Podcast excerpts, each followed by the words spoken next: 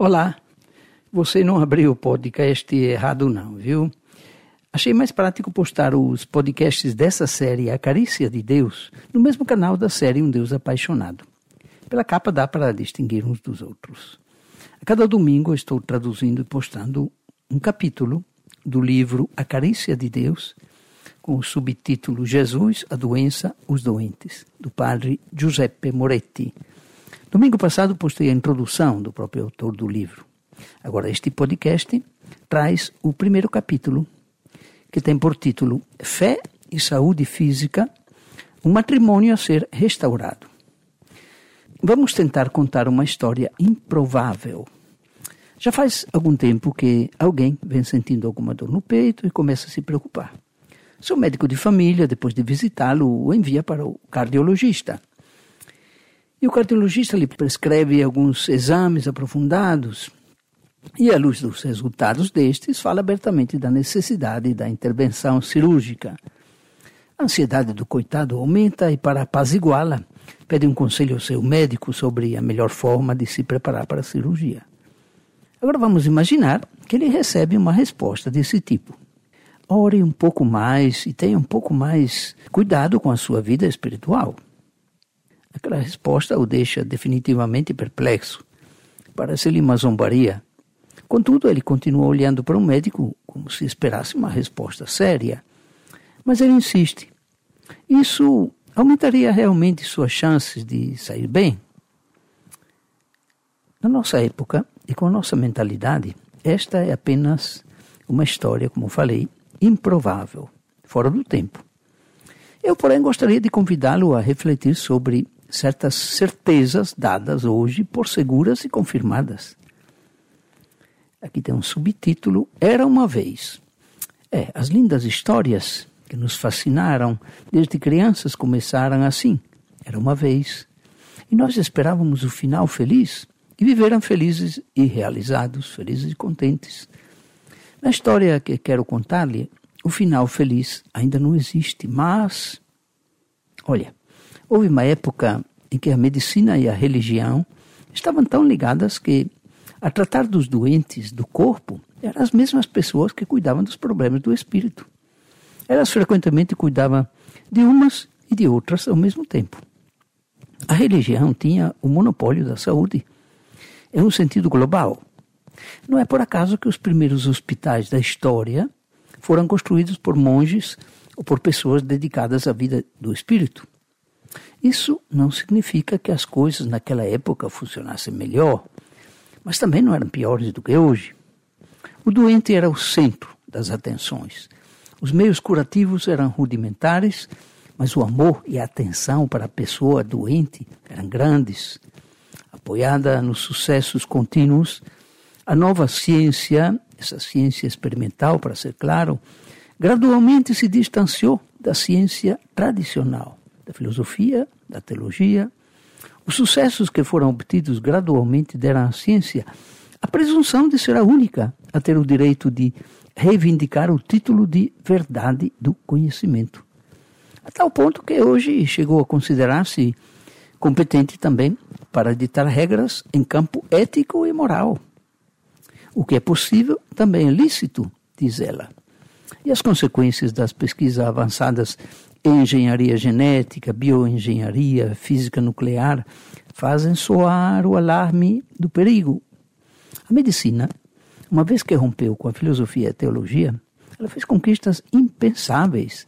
Prolongou a vida média, melhorou as condições de vida, mas não conseguiu melhorar a qualidade de vida. Vive-se mais, experimenta-se muito mais coisas, mas não somos mais humanos algo deu errado. E este algo, é este algo que gostaríamos de trazer para a nossa conversa. E aqui tem outro subtítulo desse primeiro capítulo: Doente o corpo ou doente o ser humano? Quem pecou para que este homem nascesse cego? Ele e os seus pais. Assim começa o relato evangélico do cego de nascença, que encontramos no capítulo 9 de João, o evangelista João. Nós rimos dessa pergunta ingênua e Jesus fecha energicamente a possibilidade a qualquer equívoco. Nem ele pecou, nem seus pais. Mas ele não nega com isso uma leitura profundamente unitária da saúde humana e da doença. A mulher que sofria por perdas de sangue por 12 anos e tocando sua capa, a capa de Jesus, se sentiu curada, Jesus explica: mulher, a tua fé te salvou, fique curada de tua enfermidade. Para o paralítico, ele diz: seus pecados estão perdoados. Jesus não se limita apenas a curar, ele salva. Tá certo, depois curou também o mesmo paralítico, ao qual primeiro perdoou os pecados, porque os pecados é a doença pior. Ao encontrar pessoas afetadas por doenças que de alguma forma os excluem da vida social, essas doenças excluem as pessoas da vida social, Jesus parece estar preocupado, acima de tudo, em humanizá-los, isto é, de trazê-los de volta à vida. Não se preocupa só em curar. Em nosso catecismo tradicional era feita a distinção clara entre alma e corpo.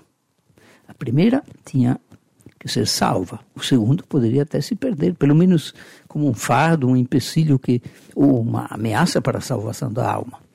Hoje, voltando a uma linguagem mais próxima da Bíblia, preferimos falar em salvação do ser humano como um todo.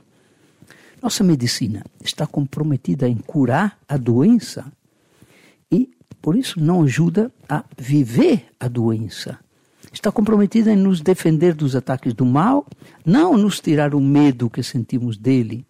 Ela está comprometida em adiar o momento da morte, que de qualquer jeito chega, mais cedo ou mais tarde, não em livrar-nos do medo de morrer. Então, sem querer tirar nada das conquistas da medicina, claro, gostaríamos de questionar-se, de questionar se com a presunção de sua ciência, a medicina não acabou por nos negar algumas coisas que, embora não tivessem resolvido na prática os diversos problemas de saúde, no entanto, eles teriam nos dado uma forma mais serena de sermos os protagonistas nossos, também de nossa doença. Para realizar esta pesquisa, seguiremos as pistas que Jesus nos deixou. Jesus não se preocupou com as doenças mas sempre buscou dialogar com os enfermos. Aqui vem um, mais um subtítulo: Recuperação da doença ou libertação do mal. Quando alguém está com fome, se alguém lhe dá um pão, foi atendida a sua necessidade imediata, mas o problema dele ainda não foi resolvido. Seu problema reaparecerá imediatamente. Se alguém é acometido por uma doença, assustado com o pensamento do seu próprio fim, restaurar a sua saúde significa resolver seu problema contingente, atual, mas não ajuda a esclarecer sua relação com a doença e com a morte. A doença por si torna menos eficientes as pessoas, mas não menos pessoa. Como ao contrário, a saúde torna as pessoas mais eficientes, mas não mais pessoas.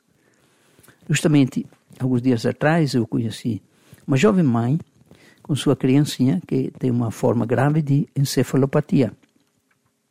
Incapaz de ouvir e de ver, capaz apenas de perceber pelo toque pessoas e coisas. E além disso, afetada por ataques contínuos de epilepsia.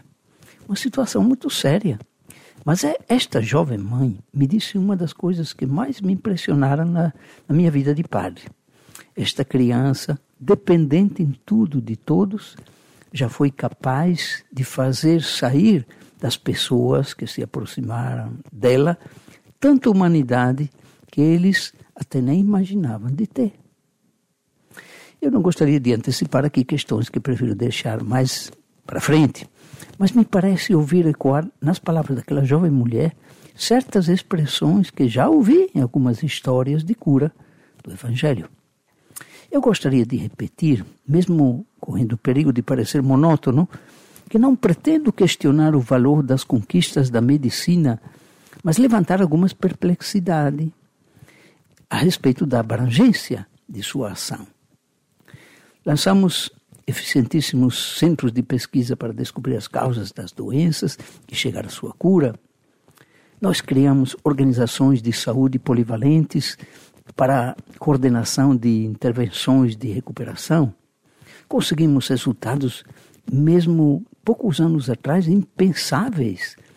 Mas se tem ainda a impressão de que no centro de tudo não está o doente, mas a medicina. Nesta direção gostaria de abordar as reflexões que faremos nestas páginas. Seguirei uma pista precisa, a que indico aqui abaixo. De novo, outro subtítulo: Histórias de Salvação. A Bíblia, o Antigo e o Novo Testamento, contém verdades apresentadas sob as formas literárias as mais diversificadas. Se fala de gêneros literários, né? Tem poemas, orações, lições de vida, normas éticas e jurídicas, mas acima de tudo, histórias. Histórias de pessoas e de povos. As histórias são a parte da Bíblia na qual se desencadearam os debates mais acalorados e as maiores controvérsias e polêmicas. O que é surpreendente nestas histórias não é a série de eventos em si, trata-se de eventos não muito diferentes daqueles de outros povos, mas a mensagem que elas deixam transparecer. Os personagens desses eventos, reis, guerreiros, sacerdotes, pessoas comuns, são apenas aparentemente os protagonistas. O verdadeiro protagonista permanece escondido, aparece apenas de reflexo. Para não interpretar mal esses contos, também é preciso ter em mente que o propósito deles não é a solução prática e imediata de algumas situações concretas, mas a revelação progressiva de um projeto realmente revolucionário, escondido desde sempre no pensamento de Deus realizar a plenitude da humanidade, da humanidade do ser humano. Nesta perspectiva, sem insistir nos detalhes da crônica, podemos compreender totalmente a força que cura emergindo dessas histórias. Nesse sentido, vamos lidar em particular com relatos de curas milagrosas. O termo milagre na Bíblia tem muitos significados, pelo menos 18, que, no entanto, não coincidem com a definição que a nossa cultura dá a esta palavra. Em linha geral, poderíamos dizer, quando uma expressão comum entre os estudiosos da Bíblia, que é o milagre, é, é vamos usar essa expressão comum, o milagre é um dedo apontando para alguma coisa. Se apenas olharmos para o dedo, nunca veremos o que ele está apontando.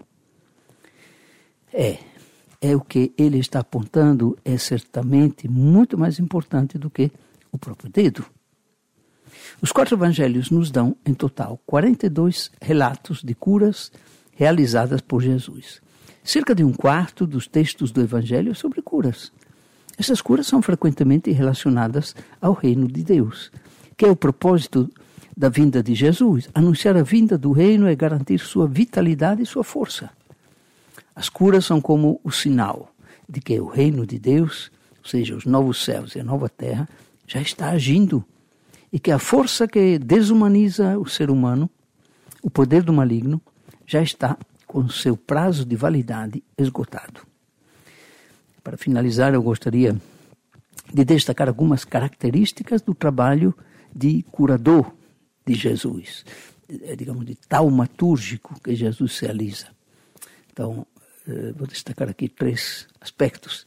Todas as doenças, sem nenhuma exclusão, podem ser curadas. Um sinal de que a doença não é e nunca deve ser considerada como um fato espiritualmente negativo. Segundo, todas as pessoas podem ser curadas. Não só todas as doenças, todas as pessoas podem ser curadas. A doença nivela todas as diferenças que a saúde, às vezes, favorece. E terceiro, não há ritos pré-estabelecidos para curar alguém. Jesus é livre e soberano para usar o método que ele quer, o que considera adequado para aquela pessoa. Jesus, para dar cura, pede às pessoas agora algumas condições precisas. Entre elas, reconhecer-se doente. A primeira e frequentemente a mais difícil das condições. Outra, querer ser curado.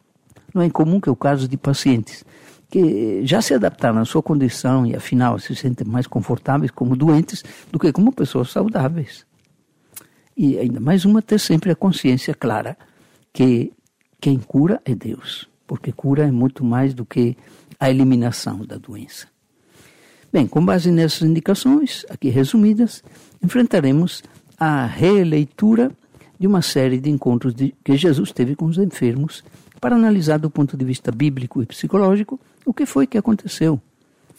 Pode ser que em alguma dessas pessoas doentes a gente se reconheça, se identifique. Então, até o próximo podcast dessa série A Carícia de Deus.